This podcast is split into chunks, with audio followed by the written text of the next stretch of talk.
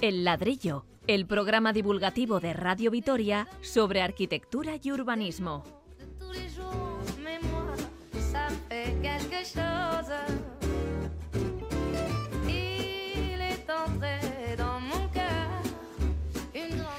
Hay forma de introducir espacios verdes en el apretado casco viejo de Gasteiz, edificios juntos, calles estrechas, sin aparcamientos, arquitectura protegida. Todo esto complica la pretensión de espacios verdes del Centro de Estudios Ambientales.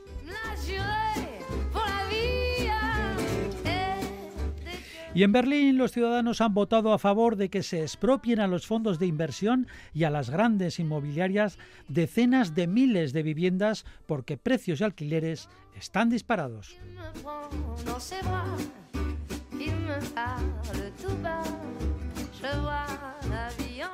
Los andamios se multiplican en las ciudades, es la fiebre de la rehabilitación. Llegan 5.500 millones de Europa para dedicarlos a, la reforma de viviendas y edificios. Más cerca aquí, el gobierno vasco reordena estas ayudas y las aumentan. Estos son algunos de los contenidos de este número del ladrillo que se abre ahora.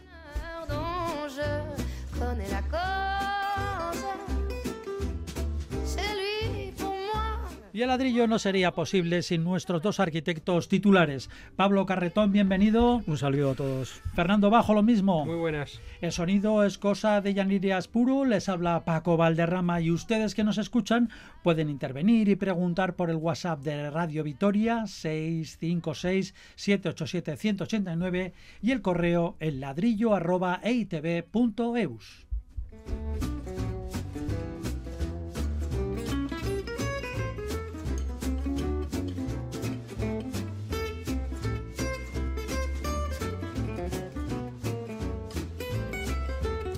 Y vamos ya con todo ello, espacios verdes en el casco medieval. Algo complicado, como hemos dicho, dada la falta de espacio y lo compacto del urbanismo de la zona. Bueno, pues el Centro de Estudios Ambientales se empeña y ha convocado un estudio para encontrar lugares que reverdecer en el casco. 37.000 euros es la dotación de este concurso. ¿No se animan ustedes a participar? Yo la verdad es que no sabía que ese concurso estaba funcionando, pero si no, desde luego es muy interesante. Sí, la verdad es que sí, bueno, ya está adjudicado y entonces espero que lo hagan con gran, gran cariño y exhaustivo y, y además es un tema sugerente y a la vez complicado dado esta ciudad centro histórico, ¿no? Una ciudad gótica que apenas apenas tiene estas zonas de, espacios de espacios verdes, como diríamos, ¿no? Es todo un reto, sin duda, pero bueno, ¿dónde ponemos espacios verdes? En el casco histórico, eh, el Centro de Estudios Ambientales hablaba como una de las posibilidades, bueno, pues poner más jardineras, pero esto no sé yo si es una solución. Ya sabes, Paco, que en el ladrillo estamos muy en contra de, poner trastos encima de la vía pública. O sea que eso nosotros no, no lo compartimos, ¿no?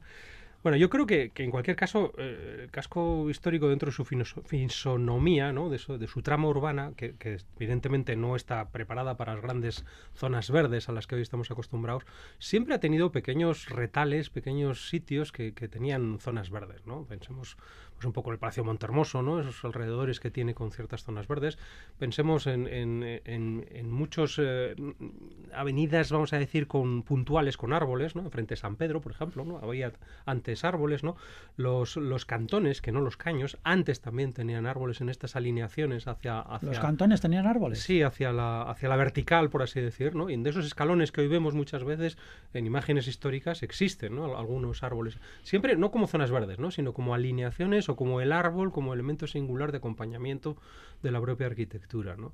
Y ya si profundizamos un poco más en, las posibilidades que existen, pues bueno, primero habría que oír a los propios habitantes del casco histórico, ¿no? que han llenado de macetas incluso los caños. ¿no? Aquí tenemos que recordar a nuestro querido Cibeles, ¿no? Con todos sus esfuerzos, ¿no? Por reverdecer el casco histórico y otros ejemplos puntuales en los que de una manera muy, vamos a decir, de cirugía, muy sutil, muy, muy delicada, se han introducido elementos verdes, por supuesto, con una identidad distinta a la de otros eh, lugares de Vitoria.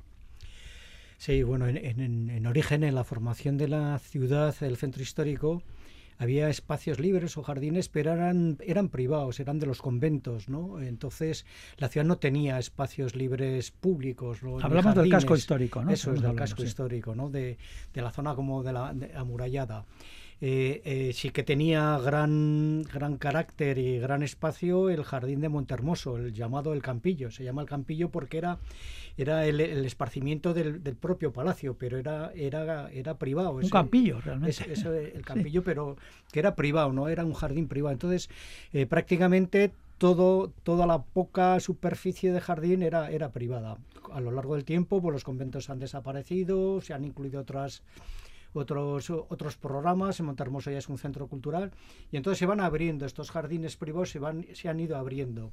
Eh, eh, no quita para que eh, se tenga que hacer un estudio de los que quedan privados en estos palacios, como pueden ser los palacios de la Herrería, que también tienen su, su valor de arbolado, etcétera, y habría que hacer un estudio, un, análisis completamente de, de, todo, tanto los jardines privados como los jardines públicos, para que para ponerlos en valor.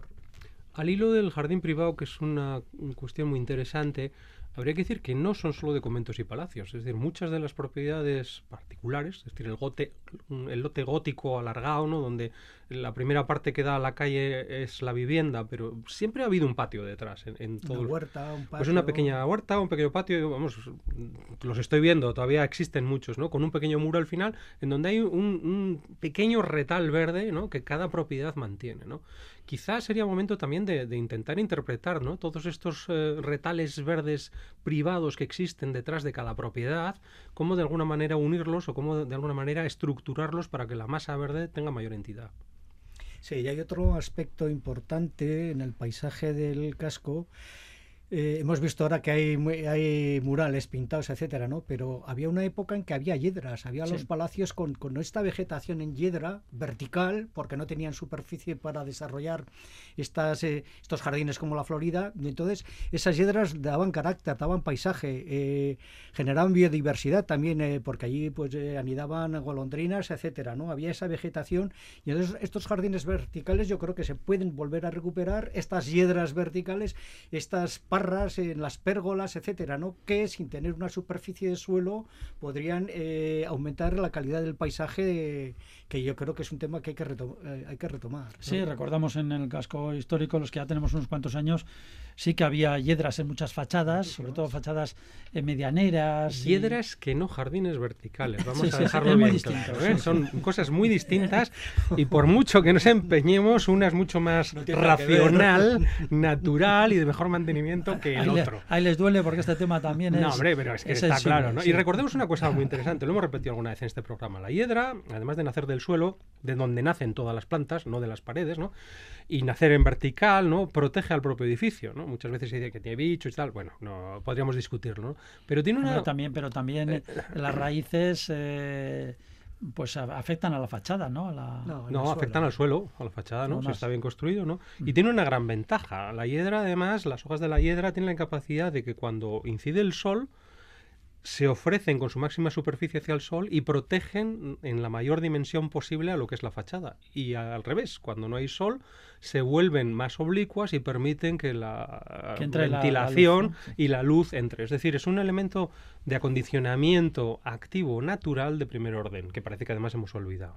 Entonces yo, yo creo que habría que leer un poco más de la arquitectura tradicional y del urbanismo tradicional precisamente para ser más sostenible. Pues después de lo que nos estamos gastando en jardines verticales complicadísimos, a ver si poniendo una, una hiedra que vale dos perras. Pero ese es como el que inventó el obelisco, ¿no? Hacía una, una gran avenida y dijo, aquí que hay que poner un obelisco. Y pues ya está inventado, ¿no? Si lo, han hecho muchas veces. Ya estaban las obelisco ya ¿no? Las, hiedras ya estaban, ¿no? Eh, volviendo un poco al tema de este estudio, yo sí que, bueno, aconsejaría un poco a que se haga un estudio de de los pocos jardines públicos, de los pocos jardines privados, ponerlos en valor y también eh, ya de paso estudiar los espacios libres, ¿no? Estas plazoletas, estas, estos espacios donde la gente se puede juntar o que yo creo que generan, que generan calidad urbana, ¿no? De lo poco que tiene el casco, pero por lo menos hacer un estudio de todos estos espacios públicos, tanto jardinos como no. Bien, pero lo de meter ahí... Y además de estos rincones, y ya sé que tú Paco siempre nos fuerzas y nos haces ser valientes en este asunto, vamos a proponerte que además de estos rincones eh, realicemos una intervención interesante y además cuantitativamente grande en verde. ya que estaba el Campello antes y el Campello además eh, abarcaba lo que era el depósito de aguas actual, ¿no? ¿Por qué no hacer un jardín horizontal en la cubierta del depósito de aguas? Bueno, es toda una idea. Sería recuperar, el primero, esa cubierta jardinada tan, tan manida ¿no? por el movimiento moderno y segundo, recuperar aquel suelo que en su momento fue parque. Y realmente el depósito de aguas, pues estructuralmente es un edificio muy poderoso, que curiosamente tiene una cubierta plana, y una cubierta plana que podría perfectamente albergar un jardín Habría que poner unas escaleras o algo, ¿no? Pero y habría que permeabilizarlo, evidentemente, y habría que cargarlo. Eso son cuestiones técnicas que son perfectamente superables, ¿no? Pero si estamos hablando de recuperar espacios, zonas verdes, y en este caso con cierta entidad, y además en un punto neurálgico, que es el centro, precisamente, devolveríamos a ese campillo su naturaleza inicial. Sí, además el campillo, en, origen, eh, eh, ocupaba también la calle Santa María, la calle Las Escuelas y la calle Fray Zacarías, era todo uno. O sea, se entraba por el por la puerta de San Bartolomé, la cuesta, donde está la cuesta San Vicente, la, antigua entrada a las murallas de San Bartolomé, y de ahí te veías todo el jardín, era, era jardín privado y a través de la calle Las Escuelas pues podías eh, ir eh, a la parte alta de la ciudad. ¿no? Hasta la catedral, vamos. sí, exacto, pero, pero el jardín, el campillo, tenía unas dimensiones considerables. Luego lo que ha comentado Fernando, me parece una idea extraordinaria que que la cubierta del depósito se pueda, se pueda volver a, utilizar. Bueno, pues. El ladrillo siempre dando ideas. Un tema interesante, sí, señor. Así, así debe ser. Un tema interesantísimo y veremos eh, cómo acaba este estudio y si eh, podemos invitar a sus autores. En fin, aquí se han lanzado unas cuantas ideas que siempre, siempre son interesantes. El ladrillo, para quienes frontispicio les suena a dolor de cabeza.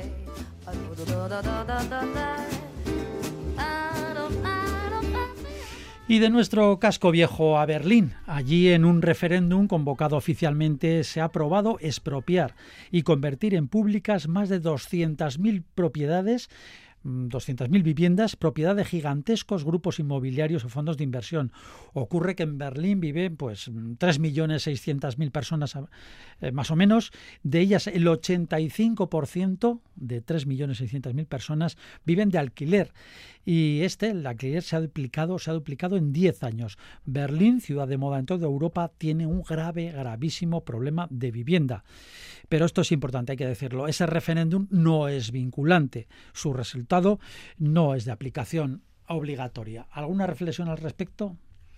Bueno, vamos a ver. Yo quiero partir eh, en primer lugar de que la vivienda eh, es una necesidad. Eh, según nuestra Constitución, por ejemplo, dice que todos los eh, ciudadanos tienen derecho a una vivienda digna. Entonces, ese derecho, esa parte de, de, esa necesidad, no es, un, no es un capricho. Eso por un lado. Por otro, eh, la vivienda no puede ser un elemento de negocio, de especulación y que se enriquezcan pues cuatro, cuatro, cuatro inmobiliarias potentes que en el caso de Berlín pues están marcando los precios de, alquiler y están, están eh, forzando un poco eh, ese, ese movimiento, esa demanda del alquiler porque ellos tienen los precios y, marcan, marcan el, el camino, ¿no? a la contra, si, si eh, nacionalizan esos, esas viviendas, lógicamente es el Estado el que va a regular estos precios del alquiler, bajando un poco considerablemente eh, su coste.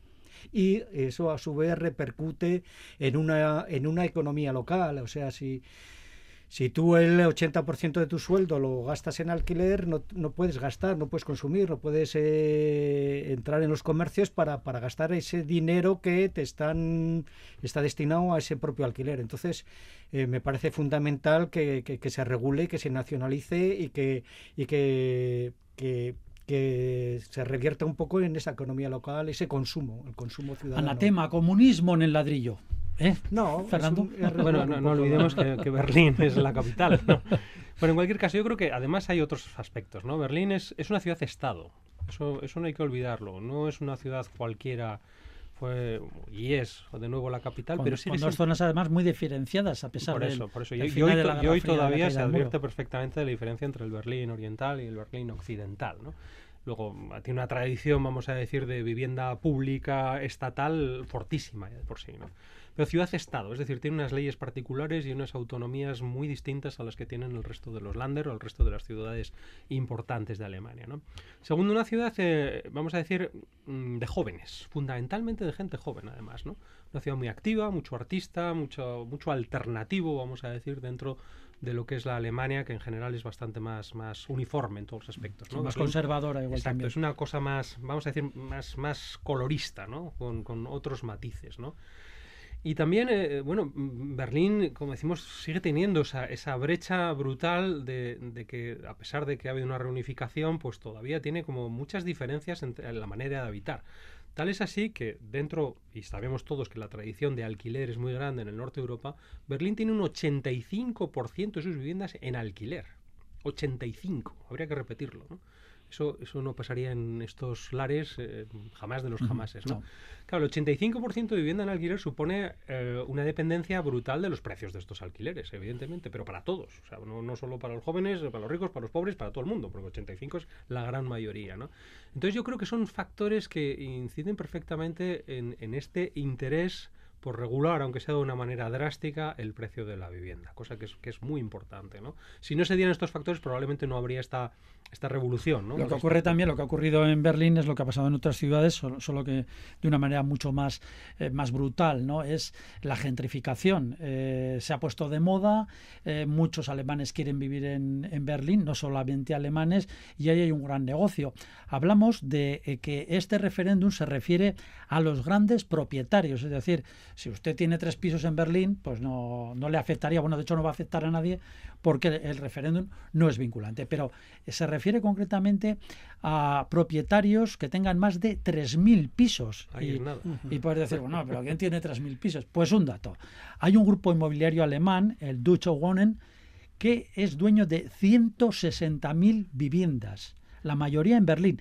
Y además, este grupo inmobiliario no construye solo compra viviendas que están un poquito viejas, un poquito demasiado, un poquito deterioradas, las arregla las reforma y las alquila carísimas. Así que sí, las alca al mercado para, luego, para... claro, es uno de los grandes grupos de la bolsa de alemana y bueno, pues eso, tener 160.000 viviendas es pura especulación. Pues es, por lo es, tanto, es, un hipernegocio brutal. Es ¿no? lógico que, que, la gente sea de alguna manera soliviantado y revolucionado y, y haya votado claro. a favor de esta teórica expropiación, ¿no? Sí. Que ya veremos, porque a pesar de que la nueva alcaldesa es, es, es, socialista, ¿no? O socialdemócrata, ¿no? Pues ella misma ha dicho que no cree que la solución para el problema de la vivienda sea precisamente la expropiación. O sea que esto tiene un gran recorrido. Hombre, ¿no? lo que eh, se plantea también es que este referéndum puede servir como una especie de toque de atención y diciendo algo tendréis que hacer. Sí. No precisamente expropiar. Cientos de miles de viviendas. Uh -huh. Como es que decía Pablo Carretón, nuestro. Se estaba, es que se está marcando un poco la forma de vida de la gente. Estás muy condicionado. Si tú tienes eh, más libertad económica para mensual, ¿no? Todo mes a mes, la vida cotidiana aquí te está impidiendo hacer un tipo de otro tipo de vida distinto mucho más lógico con arreglo a, a, tu, a, esta gente joven que decía un poco Fernando no el, el, salir no quedarte en casa no porque es que estás condicionado completamente a, moverte a, consumir. Sí eh, de todas formas esto este problema a otro nivel, ya lo hemos hablado también en ladrillos, la, el fenómeno de la gentrificación en, en, barrios, por ejemplo, pues ahí tenemos en Madrid, por ejemplo, ¿no? el barrio de, de Lavapiés, que ahora mismo está sufriendo este proceso de una manera absoluta. Pero claro, Lavapiés es un barrio pequeñito comparado con lo que es todo Berlín y la fuerza que tiene Berlín, ¿no? Eh, pero bueno, es un, es un, fenómeno que es, es global, evidentemente. Sí, aquí, hay negocio y hay negocio. Y... Aquí parece que se pretende hacer una ley de alquiler a nivel nacional, ¿no? Se están estudiando, ¿no? El, el, uno de los partidos del gobierno, ¿no? Parece que quiere sacar para controlar un poco este el alquiler, ¿no? Eso es como forma... comentar un poco la bicha en el gobierno central, porque tienen ahí un jaleo con este sí, asunto tremendo. entre Podemos bueno, pero, pero y ciertas ciudades lo han hecho, ¿no? Barcelona mismo lleva un año, ¿no? Experimentando con estos límites en el alquiler y tampoco mm, te crees que ha conseguido grandes logros. Yo creo que es un problema mucho más eh, profundo y además mucho más eh, identitario, diría yo. Cada ciudad tiene problemas específicos. Esos datos que hemos dicho de Berlín la hacen muy singular y probablemente los mecanismos para afrontar este problema o para mitigarlo cuando menos mm, igual no son tan similares a los de Lavapiés en Madrid o a los de Barcelona, no lo sé, pero, yo creo que son cosas muy particulares, depende mucho de la idiosincrasia también de la ciudad. Sí, puede también, eh, Fernando un poco, distintas ciudades, distintos problemas en cuanto a este a esta problemática de los alquileres. Por ejemplo, distintas soluciones, que distintas, exacto, distintas, por ejemplo, hay cantidad de ciudades que tienen eh, viviendas vacías y están vacías, eh, no sé en Berlín el número de viviendas vacías. Parece que no muchas porque, porque hay ese 85% en alquiler. Entonces, el, el, incentivar para que esas viviendas vacías entren en el mercado de, del alquiler me parece, me parece eh, estupendo en el sentido que esos propietarios puedan sacar a esas viviendas vacías que en Vitoria no sé cuántas hay, pero en el País Vasco creo que hay bastantes, ¿no? Entonces, eh, incorporarlas al mercado, al mercado del alquiler. Por eso no se, trata únicamente de una cuestión de construcción, ni, de desarrollo de suelo, ni siquiera de rehabilitación. Se trata de una gestión correcta de ese parque inmobiliario que existe. ¿no? Que evidentemente en Berlín, si se ha duplicado en 10 años el precio del alquiler, pues no habrá muchas vacías porque estarán todas llenas y llenas de gente dispuesta a pagar. ¿no? Pero es verdad que hay mucha vivienda vacía y yo creo que a nivel estatal, aquí en, el Estado español, hay, hay muchísimas. ¿no? Y, que de alguna manera pueden salir al mercado de manera satisfactoria para todos, ¿eh? para, para los clientes de, o los inquilinos. Lo que es que luego aquí se choca lógicamente con las eh, posturas políticas de los gobiernos, de las oposiciones, en fin. Eh, todo esto pues ralentiza el que se tomen verdaderamente eh, medidas eficaces. ¿no? Lo que pasa es que muchas de las decisiones de nuestros políticos son difíciles de entender por lo menos mm, desde mi humilde punto de vista, ¿no? porque se persiguen unos objetivos que muchas veces nada tienen que ver con, con los mecanismos ¿no? que se adoptan. ¿no? Pero en cualquier caso yo creo que el problema de la vivienda es un problema, eh, vamos a decir, generalizado en Europa y además es un problema que habría que acometer de manera decidida y sobre todo no dependiendo de ningún color político, porque es una cuestión que todos necesitamos una vivienda. Sí, pero también es el gran negocio, eh, digamos que mundial, ¿no? Eh, porque el tema de la vivienda no está en Berlín, no está en, en Vitoria, no está en Madrid. La energía, tenemos, eh, ahora, hay, varios que están en el candelero. otro factor también importante es que eh, el, la superficie de las viviendas, ¿no? las, las, las familias están cambiando, llegan a ser muchas monoparentales, ¿no? entonces se está cambiando un poco las superficies que necesitas para vivir, ya la gente eh, se abastece o se, se, satisface con una vivienda pequeña, ¿no? Entonces estas grandes viviendas se van a tener que transformar y adecuarse un poco a, estas nuevas familias, ¿no? Esta nueva forma de vivir. Muy bien, pues este es el tema que nos, nos, parece apasionante, al que volveremos también seguramente desde otros enfoques, desde otro punto de vista, cuando surjan otras noticias. El problema de la vivienda, los alquileres, los precios, los grandes negocios que hay en torno a este mundo. Seguimos, seguimos en el ladrillo.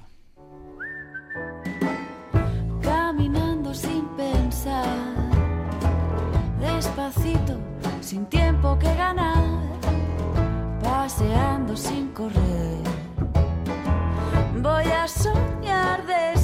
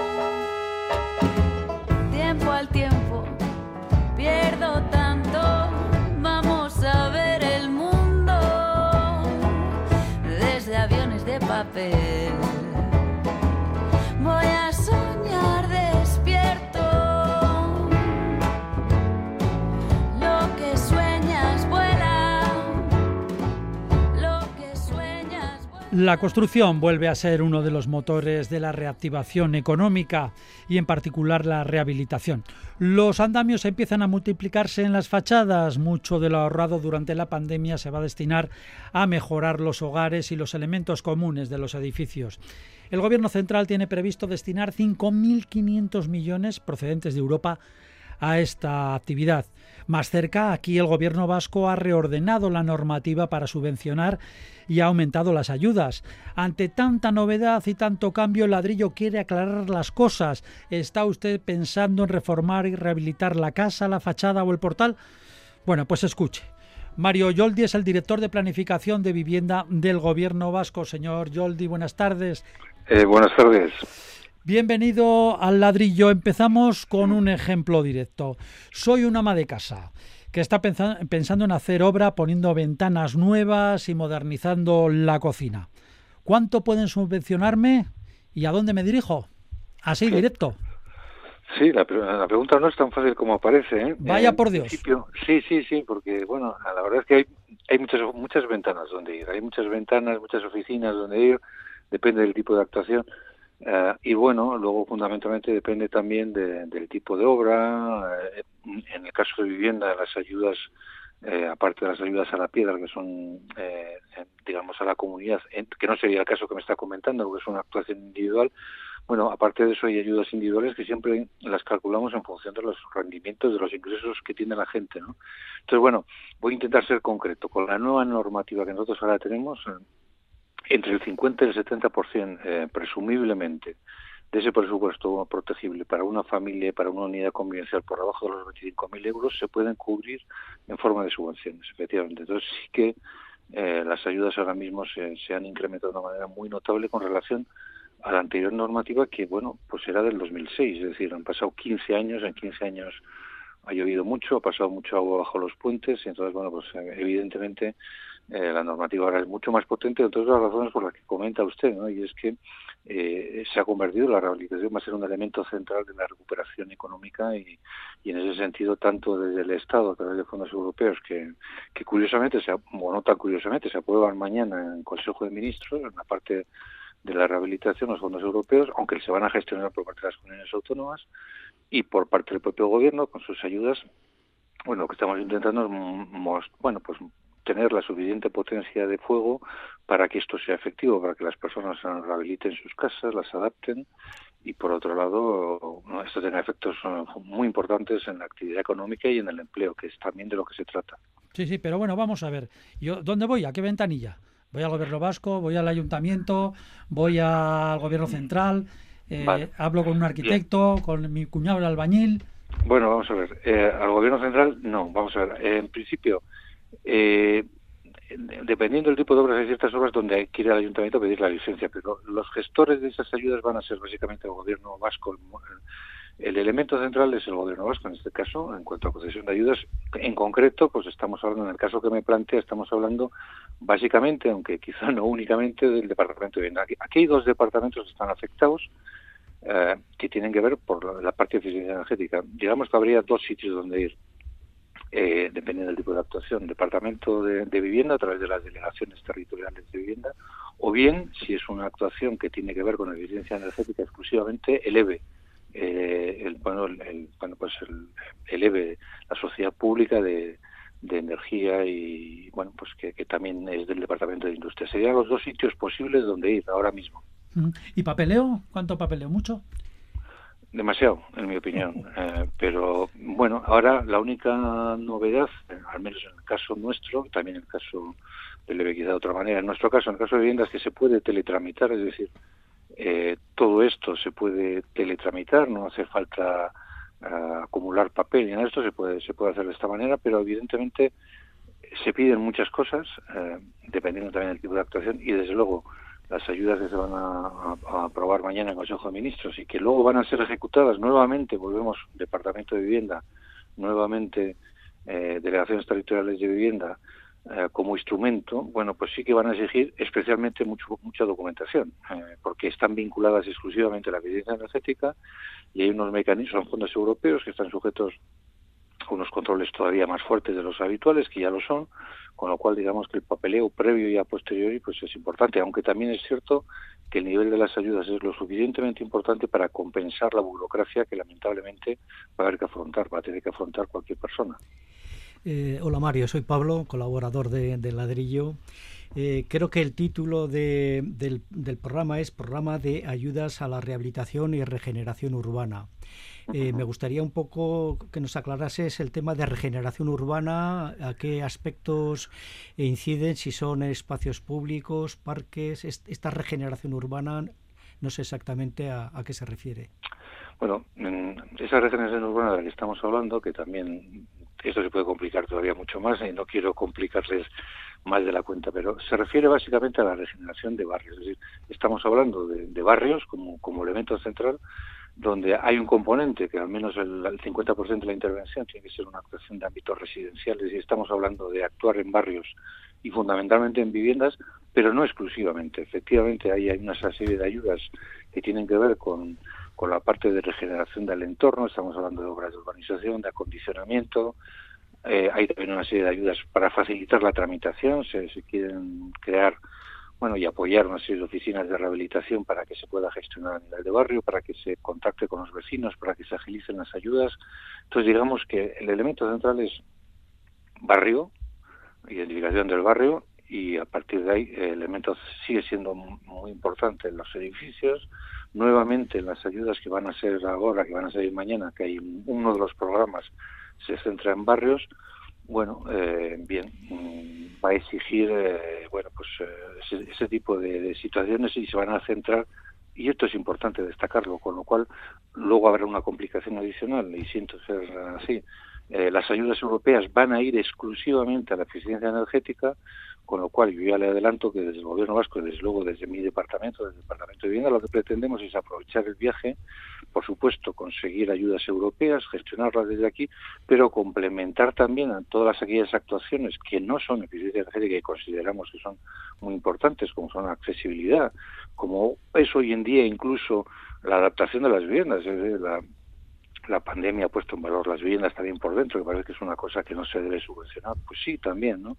Entonces, todo ese tipo de cosas complementarias que no van a cubrir los fondos europeos, queremos cubrirlos con fondos de autónomo, autonómicos, ¿no? Por lo tanto, bueno, eh, eh, esto es así. No sé si me he explicado muy bien. Eh, bueno, lo he explicado. Sí, lo único, la regeneración urbana, entonces, ¿quién la lidera? ¿El, ayuntamiento? La, regeneración de ese barrio ya no son los propios, no es una no es una participación particular, ¿no? O sea, ¿quién lo lidera? Bien, vamos a ver, eh, vuelvo, es que volvemos otra vez y luego, volvemos a complicarlo administrativamente. Es cierto que el papel del ayuntamiento es importante, es, evidente que el papel del ayuntamiento es importante, pero el gestor de los fondos van a ser eh, fondos europeos que llegan a través, de, en este caso, del ministerio, de un ministerio, del Ministerio de, Transporte, Movilidad, Agenda Urbana, todo esto, se van a gestionar desde, en este caso, desde el Departamento de Planificación Territorial, Vivienda y Transportes, y evidentemente eh, bueno, sí que hay una participación municipal obvia y evidente, pero digamos que el gestor de los fondos, quien va a gestionar los fondos, es el gobierno vasco. Pero sí que en este caso tiene que haber por necesidad y por definición, es decir, la definición de en qué ámbito se va a actuar, cuáles son prioritarios sobre, sobre otros y tal. Esto es una función que, va a tener que hacer el gobierno vasco con los ayuntamientos y además luego al final tiene que haber un acuerdo bilateral entre el ministerio y el gobierno.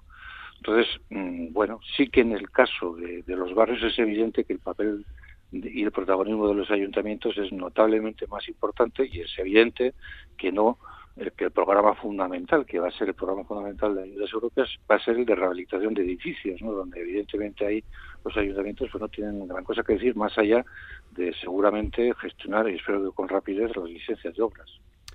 Eh, al hilo de lo que usted ha dicho, señor Yoldi, eh, con este asunto de la eficiencia energética... Que es Fernando Abajo. Sí, perdone, no, me he presentado. Pero... La cortesía, Fernando. perdone. Eh, en cualquier caso, al hilo de lo que ha dicho y, teniendo en cuenta que Europa financia fundamentalmente las cuestiones de eficiencia energética y, y el gobierno vasco está dispuesto a complementar con otras cuestiones como la accesibilidad, habitabilidad y y estas, estos pluses, ¿esto, ¿esto va a requerir un doble papeleo o, presentando un completo, por así decir, la propia administración vasca va a dirimir entre uno y otro? ¿Cómo, cómo, cómo se gestiona esto? Vale, eh, nuevamente la pregunta es muy interesante y es uno de los motivos de preocupación. ¿Por qué? Porque efectivamente nosotros lo que vamos a procurar dentro de la burocracia, que yo les garantizo que no hay manera de evitarlo, y además, pues porque además bueno, cuando se trabaja con fondos europeos, los que hemos trabajado con fondos europeos seguro que saben lo que lo que eso significa. Significa que tienes que incrementar los controles, las justificaciones, en fin, esto esto se complica por, por, muchos temas, ¿no? Pero bueno, lo que sí vamos a intentar es no marear a la gente, es decir, seguro, en nuestro caso, eh, nosotros tenemos ya en vivienda, el gobierno con la parte de vivienda, pero nosotros tenemos una estructura funcionarial de toda la vida que gestiona y además, bueno, gestiona muchísimo, gestiona miles de expedientes, miles de, de rehabilitaciones. Pero es una estructura que, que ya está, eh, bueno, la rehabilitación, no sé si lo han comentado, pero la rehabilitación ahora mismo es el arma cargada de futuro. Llevamos años, mm, quitando la pandemia, que caímos, como en todo lo demás, pero llevamos varios años donde cada vez, cada día se bate el récord de rehabilitación anterior, es decir, estamos en máximos históricos. Entonces, lo que son nuestras estructuras tradicionales de gestión pues están notablemente colapsadas. Entonces no podemos meter un paquetón, porque este es un paquete impresionante de ayudas europeas, eh, no podemos meter un paquete de ese nivel en la misma estructura que ya está notablemente cansada. Es decir, vamos a utilizar nuevas estructuras. ¿Qué nuevas estructuras? Bueno, nuevas estructuras que no lo son son nuevas en cuanto a la colaboración que vamos a desarrollar con ellas, pero no lo son nuevas porque son bien las sociedades urbanísticas de rehabilitación, que bueno, en el País Vasco son 17 y llevan muchos años desarrollando lo que ha sido una política bastante consistente de rehabilitación. Bueno, pues vamos a utilizar esas sociedades de, urbanísticas, vamos a utilizar también a nuestras sociedades públicas, a Visesa en concreto, con la idea, y vamos a defender, que se, que se hagan proyectos de rehabilitación uh, integrales. Es decir, alguien ha dicho, y, y no es que Europa financie preferentemente eficiencia energética, es que Europa solo financia eficiencia energética. Entonces nosotros vamos a defender una rehabilitación integral más amplia y por lo tanto no mareando a la gente, pues vamos a tener que complementar fondos europeos con fondos autónomos para hacer frente a las actuaciones de rehabilitación integral, procurando minimizar la burocracia y no marear al personal. Sí, no, no temen ustedes que eh, tal vez se cree una especie de cuello de botella administrativo, eh, bueno, pues que se soliciten muchísimas ayudas y que al final pues la cosa se complique excesivamente. ¿No sería la primera vez que pasa? No, eh, yo personalmente tengo ese temor, de la misma manera que tengo el temor de que, claro, estamos hablando, nosotros estamos en una situación de máximo, estamos llegando a niveles muy importantes. Para nosotros, cada día le digo, cada día es un récord y tenemos nuestros problemas y ahora tenemos que asumir una serie de compromisos y, además eh, no solamente es que vamos a recibir mm, varios cientos de millones de euros que tenemos que gastar y además gastar de una manera eficiente, sino que además tenemos unos objetivos a medio y largo plazo muy consistentes que tenemos que cumplir. Por lo tanto, vamos a tener mucha exigencia a nivel administrativo y que eso tendremos y tenemos tenemos que tener la capacidad de, de sacarlo adelante. Eso es así y no creo que sea el mayor de nuestros problemas, aunque es un problema, es evidente que es un problema porque es es duplicar. Es que, claro, cuando, cuando no sé, normalmente no hablamos muy claro sobre esto, eso lo voy a decir claramente. En nuestro caso, en el caso del País Vasco, supone duplicar los objetivos. En el caso mm, del resto de España es multiplicar por 10 los, resultados. Pero bueno, entonces para nosotros multiplicar por 2 me parece un reto muy importante. ¿no? Pero bueno, ni tan siquiera es lo que más me preocupa. A mí lo que me preocupa es que, y está saliendo en la prensa últimamente, es que tenemos un sector de la construcción, hoy venía en la prensa y llevamos mucho tiempo trabajando, bueno, es un sector de la construcción que, que viene de una crisis que le redujo a la mitad. Eh, hace mucho tiempo que no entra savia nueva en, en este sector y ahora vamos a necesitar mucha gente, y además mucha gente con muy bien formada, porque el tema de las envolventes, el tema de la eficiencia energética, la propia accesibilidad, no es poner un ladrillo sobre otro, siguiendo su título, sino es requiere una especialización. Bueno, mm, quizá el, problema que vamos a tener nosotros, y vamos a tener todas las comunidades autónomas, seguramente es que tengamos suficientes recursos humanos, suficientes trabajadores capacitados para ah, sacar adelante un, programa de esta envergadura. Bueno, pues volviendo a esa personalización de, una, de un vecino, una vecina corrientes de toda la vida, eh, bueno, pues me voy yo para evitar problemas, me voy a la empresa de construcción que se encarga de todo el papeleo. ¿Esto es una buena opción o no? Bien, esa es una opción, esa es una evidente opción. De hecho, tanto la normativa nuestra eh, del Gobierno vasco como la que mañana presumiblemente se va a aprobar en el Consejo de Ministros, una de las apuestas que hace es precisamente por la profesionalidad. Esto que se llama la, hoy en día se llama la llave en mano, el hecho de que, bueno, pues eh, vamos a quitar eh, problemas, vamos a quitar eh, a, las comunidades de propietarios, que el gran elemento hasta ahora han sido las comunidades de propietarios, vamos a, utilizar empresas y a partir de ahí que sean ellas las que tramiten las ayudas y tal. Bueno, esto, esto es posible, evidentemente es posible y de hecho es una apuesta, es una apuesta para dar agilidad a, los sistemas, independientemente de que mañana también se van a tomar una serie de medidas de diverso tipo de consideración, una de las cuales va a ser eh, bueno, pues agilizar un poco los, procedimientos de toma de decisiones por las comunidades de propietarios, la posibilidad del endeudamiento directo y de la seguridad jurídica en la concesión directa de préstamos, decir, una serie de medidas, aparte de una fiscalidad nueva, ¿no? En fin, una serie de medidas que, que tienen que jugar a favor de esto. Pero esta jugada sí que es cierto. Pero, hombre, yo eh, también eh, es una cosa que, bueno, no, no, yo recomendaría y recomiendo, y es que efectivamente va a haber muchas empresas que además esto como es un, un negocio de futuro, van a aparecer muchas empresas y está muy bien que aparezca, ¿no? Pero, pero yo también insisto, sobre todo en el tema de rehabilitación de edificios y de viviendas, que no hay que perder de vista el interés de los propietarios, el interés de las personas, es decir, que hay que mirar bien su interés, es decir, que, que no por conseguir sistemas más ágiles nos olvidemos de cuál es el interés evidente y propio de los propietarios. Que evidentemente que la eficiencia energética es un buen resultado, es un buen negocio, sí, porque si no basta con mirar los precios. ¿no? Que la accesibilidad es necesaria para, para, para esta sociedad. O sea, yo lo que quiero decir con esto es que la rehabilitación es rentable en términos efectivos, pero que siempre tenemos que poner por, por delante los intereses de las personas sobre el de las empresas. Muy bien, pues Mario Yoldi, director de Planificación de Vivienda del Gobierno Vasco, gracias por haber estado aquí en el ladrillo y habernos aclarado, habernos intentado aclarar este complicado pero apasionante reto, que es un reto además con mayúsculas, cantidades de dinero que llegan, eh, complicaciones burocráticas, pero muchas posibilidades de arreglar nuestros edificios, incluso nuestros barrios. Que haya suerte por la cuenta que nos tiene a todos. Mario Yoldi, gracias por haber estado con nosotros. Un placer, Muchas gracias. Un saludo. Te quiero, te adoro, mi vida Toda tu atención, que serán tu corazón y el mío. Dos gardenias para ti, que tendrán todo el calor de un beso, de esos besos que te di y que jamás encontrarás en el calor de otro querer a tu lado vivirán y te hablarán como cuando estás conmigo. Y hasta creerás que te dirán te quiero. Pero si un atardecer las gardenias de mi amor se mueren, es porque a nadie amor me ha traicionado porque existe otro querer.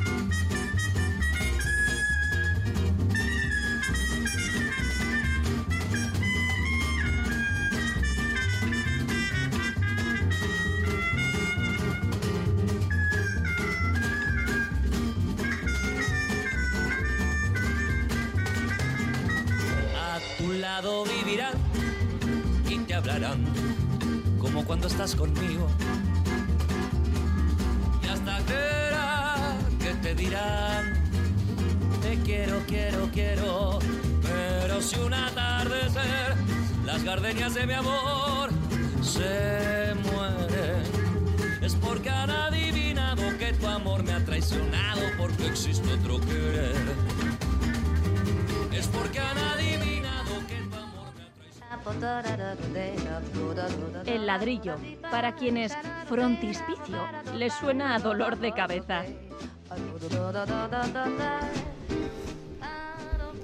Y seguimos con el ladrillo sin frontispicio y sin dolor de cabeza. Oh, una curiosidad, por cierto. Eh, una de las muchas que se encuentran en un libro estupendo que hemos hablado de aquí alguna vez, de Anachu Zabalbeascoa, que se titula Todo sobre la casa. Es un detalle eh, sobre el mobiliario, aparece en este libro. ¿Saben ustedes, que son arquitectos y urbanistas, qué quiere decir la palabra armario? Todos tenemos armarios en casa. ¿Qué es armario? Ah, no lo saben. Bien. Bueno, pues viene de la época romana. Viene del latín armorium y significa cuarto de las armas. Eso era el armario, el armario, el cuarto de las armas. Es, es curioso. Muy bien. Bueno, ya está por, por ilustrarles a ustedes. muy bien, muy bien. Ya ves. Esto aparece en este libro, como decíamos, todo sobre la casa. Me llama mucho la atención y aparecen además muchas más historias porque se divide el libro en el cuarto de baño, la cocina, el dormitorio, los salones, en fin. ojo, a nuestros oyentes cuando abran el armario mañana por la mañana. El cuarto de las armas. Claro, es donde se guardaban las armas en, la época romana y en la Edad Media. Y era ese cuarto. Bueno, pues ahora es el armario donde guardamos, pues no sé, los abrigos y los, y los platos. Y es el momento de responder ya a la audiencia que ha utilizado el WhatsApp de Radio Vitoria o el correo electrónico del ladrillo. Asun Romero dice lo siguiente: ¿Las fuentes públicas han pasado a mejor vida arquitectónica? Eh, Pablo bueno, yo, yo, distinguiría un poco lo que son fuentes eh, de adorno, de ornamento en las calles o, por ejemplo, en, en, en, Barcelona, ¿no? Las grandes fuentes estas de, de Montjuïc.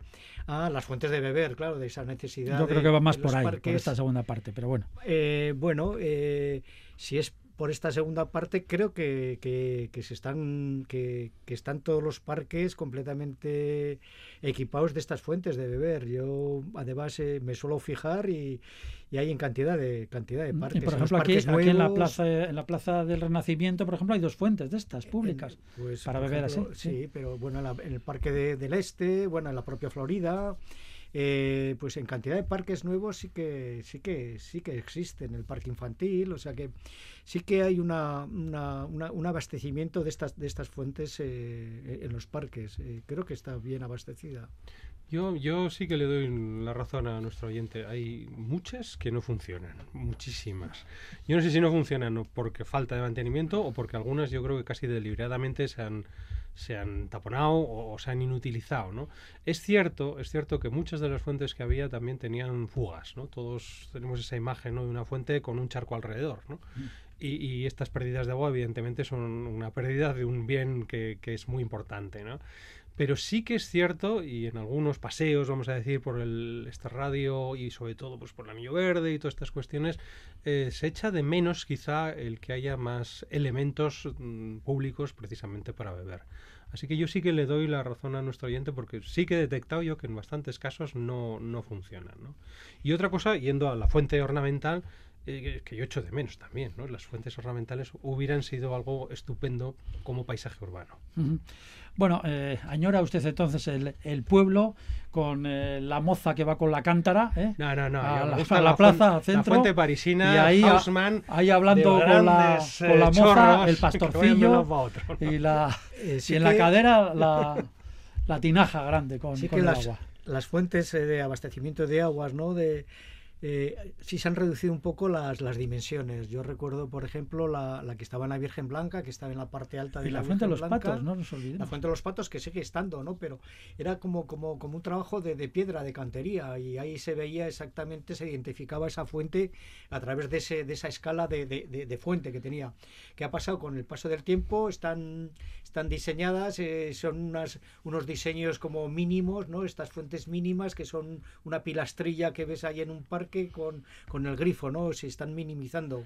Es un caño, y antes eran un lugar, y ese es el problema, bueno, que hemos perdido. Es, mineral, es que ha cambiado, ha cambiado la cosa, ahora no tenemos esa necesidad de agua que podía haber antes, además. Ahora vamos con la botella de plástico debajo del brazo, ¿no? Y, a todos los hidratándonos, porque antes bebíamos agua, ahora nos hidratamos, que es distinto. Ahora nos hidratamos, que es otra cosa. Es otra cosa más seria. Pero todos con la, bolsa, con la botellita de plástico, es un poco, bueno, pues, ¿qué vamos a hacer? Eh, sí, han cambiado, han cambiado, pero yo creo que sí que hay, igual, igual no funcionan todas, pero eh, la gente las, utiliza. Los críos cuando están en cualquier parque enseguida se acercan a la, a la fuente para, para, para bueno, más, que para, más que para beber, para llenar globos, tirarlos y salpicar. Y, salpicar y montar el lío, como Ese aspecto también tiene... Pero en cualquier caso, yendo a lo que decías Paco de la fuente en el pueblo y el encuentro, es verdad que las fuentes constituían un lugar y siempre lo han sido, ¿no? Y es una pena que esos lugares de encuentro, que normalmente estaban presididos por una fuente, recordemos todas las plazas de los pueblos de, vamos de la península, eh, pues son, son en torno a una fuente, ¿no? Y eso yo creo que es un elemento fantástico, ¿no?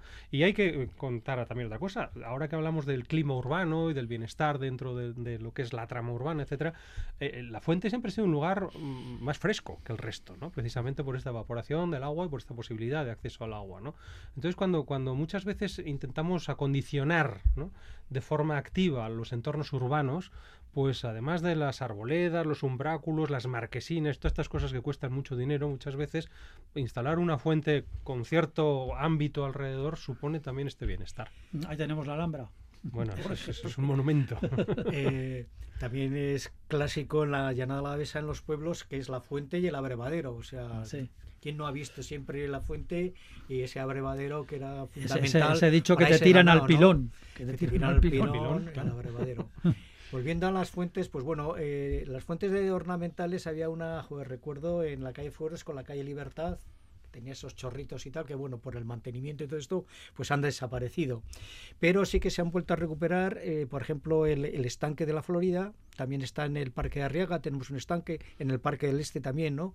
Y ese, ese, ese ver, la, ver, ver la, el estanque, ver un poco quizá con peces o no, o con patos. en, la, avenida también se ha recuperado un poquito. En la avenida también se ve ese, ese, volver a, al protagonismo del agua, ¿no? Ese protagonismo del agua en, en la ciudad, ¿no? Que yo creo que hay que recuperarlo.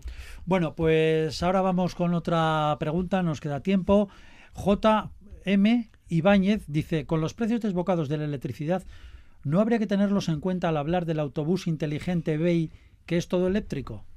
Yo lo que es que, mm, bueno, podemos responderle, pero es que está desbocado todo, ¿no? Porque la electricidad, el gas, el petróleo, la gasolina, entonces no sé qué alternativa hay. Nos quedan los caballos. Eh, mira, esa es otra y la fuente y, el abrevadero. Oh, sí.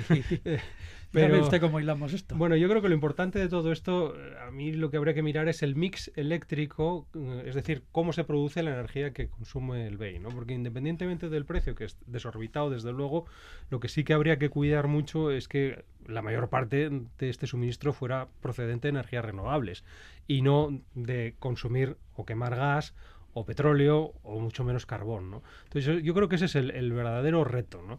Y el precio de la energía, pues yo es que a veces creo que es ya una cuestión política, ¿no? Los mercados dicen que el precio de la energía tiene que subir y sube cada día o baja cada día, ¿no? No, sé hasta qué punto esto, esto es así, ¿no? Porque realmente pues las, eh, las productoras de energía están produciendo continuamente, ¿no? Yo creo que es un, es un tema también político o, o económico, pero a nivel macro o por lo menos europeo, ¿no? En cualquier caso, creo que cualquier transporte, sobre todo público, que se alimente de energía eléctrica es más limpio, mm, menos contaminante y yo creo que vamos hacia ahí inexorablemente, independientemente del precio que fijen a la energía eléctrica. Sí, tendemos a, la movilidad eh, de, con transporte público eléctrico, evidentemente.